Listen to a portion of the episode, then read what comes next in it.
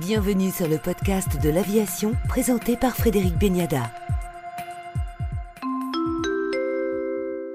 Bonjour à tous et bienvenue dans le podcast de l'aviation. Avec cette semaine un coup de projecteur sur la région Asie-Pacifique avec Franklin Aubert, directeur marketing et communication de Singapore Airlines.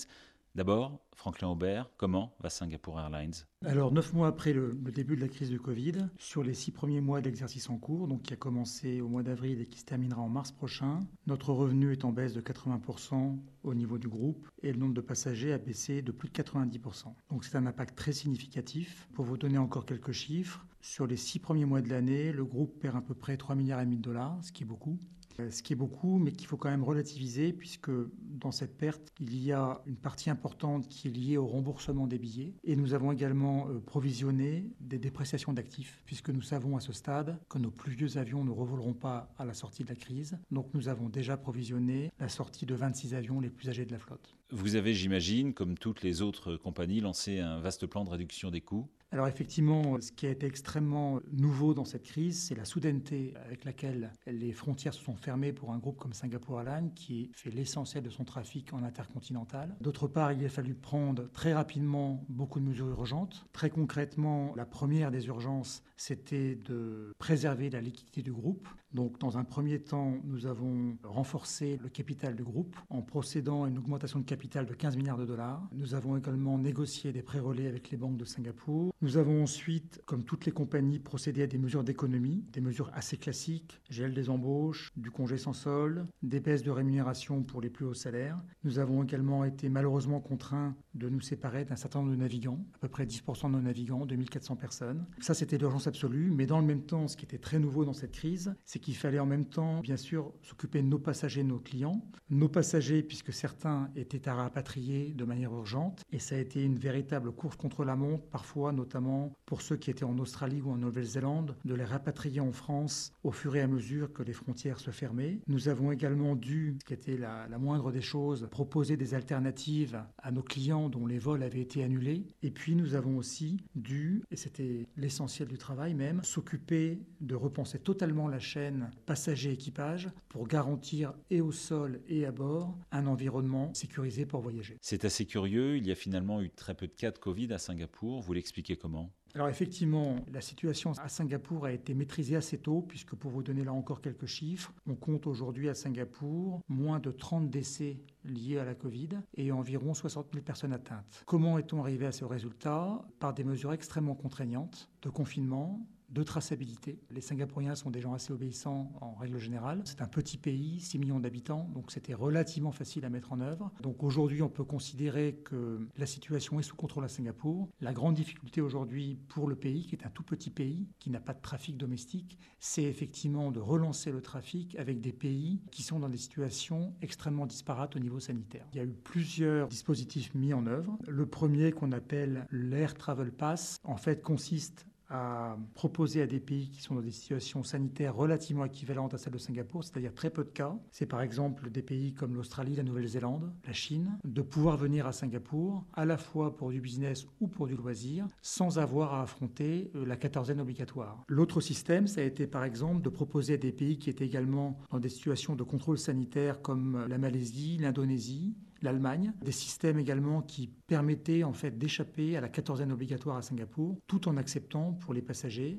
euh, des contraintes de traçabilité une fois arrivés à la destination. Alors on sait que le trafic reprend euh, progressivement sur l'Asie, essentiellement sur le marché domestique, mais vous n'avez pas de marché domestique. Alors effectivement, aujourd'hui, on se rend compte que les pays qui reprennent, ce sont essentiellement les gros marchés asiatiques ou indiens qui ont un gros marché domestique. C'est évidemment pas le cas de Singapour, hein, qui n'a pas par définition de marché domestique étant donné la taille du pays. Donc notre espoir, c'est en sortie de crise, c'est de retrouver les très fortes taux de croissance que nous avions en 2018, en 2019, où l'Asie-Pacifique était réellement le moteur de l'aviation. Votre marché aujourd'hui, il est où? Notre marché aujourd'hui pour la France, il est essentiellement au niveau loisir sur la Thaïlande, sur le Cambodge, sur les Philippines aussi. Au niveau du business, il est principalement sur l'Indonésie, sur Jakarta, euh, sur la Malaisie, Kuala Lumpur. Ce qui est assez étonnant en fait, c'est que malgré l'effondrement du trafic, on s'est rendu compte que entre l'Europe la France en particulier et Singapour, le trafic n'avait jamais totalement cessé. Pourquoi? Bah Parce que nos principaux clients corporate, notamment les grandes entreprises de CAC 40 qui sont dans la défense, dans l'énergie, dans le BTP, l'industrie bancaire également, continuent malgré tout à voyager en Asie-Pacifique. Et pour la partie plus loisir, nous nous sommes rendus compte que finalement, il y avait un trafic à minima de binationaux, de voyageurs affinitaires, ce qu'on appelle le VFR dans notre marché, euh, d'étudiants qui continuaient malgré tout à voyager, certes en des proportions moindres, mais mine de rien qui justifiaient le maintien de certaines liaisons. Vous êtes Singapore Airlines, l'une des rares compagnies avec Emirates notamment, à avoir conservé vos A380. Pour quelle raison? Alors, nous, effectivement, Singapour Airlines a conservé ses A380. Euh, pour être très précis, ils ne volent pas à ce jour. Nous avions 19 avions avant la crise, 19 A380. Nous avons décidé d'en garder 12, les plus modernes, les plus récents. Ils sont aujourd'hui maintenus au sol à Singapour ou dans le désert australien en attendant une reprise du trafic qui justifierait la mise en place de gros modules comme le 380 ou comme le 777-300R également. L'idée aujourd'hui, en termes de, flotte pour Singapour Airlines, c'est de se concentrer sur les avions les plus performants de la flotte. En pratique, ce sont les biréacteurs les plus modernes, que sont le 350-900 ou le 787, que nous opérons tous les jours, notamment tous les jours aujourd'hui entre Paris et Singapour avec un 350-900. Pour donner quelques chiffres euh, des ordres de grandeur, là encore, ce sont des avions qui vous permettent pour le 350-900, un taux d'émission environ inférieur à 25% par rapport aux avions d'ancienne génération. Autre caractéristique très importante pour nous, c'est la 350 est un avion qui offre un très bon mix entre le cargo et le trafic passager. Aujourd'hui, c'est vrai que le gros de la demande, notamment sur l'axe Paris-Singapour, c'est le cargo. Hein. Au mois de décembre, la dizaine de lignes que nous opérons entre Singapour et l'Europe avait un taux d'occupation à 95% cargo.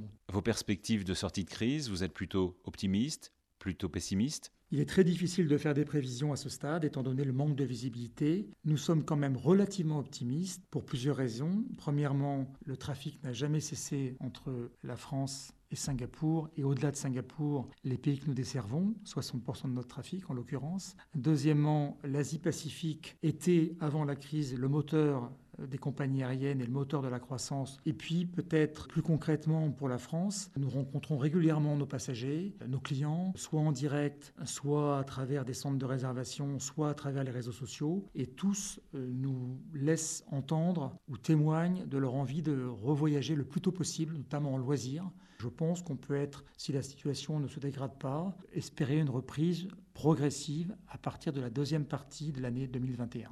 Merci Franklin Aubert, directeur marketing et communication de Singapore Airlines pour le podcast de l'aviation. Merci Frédéric Benyada.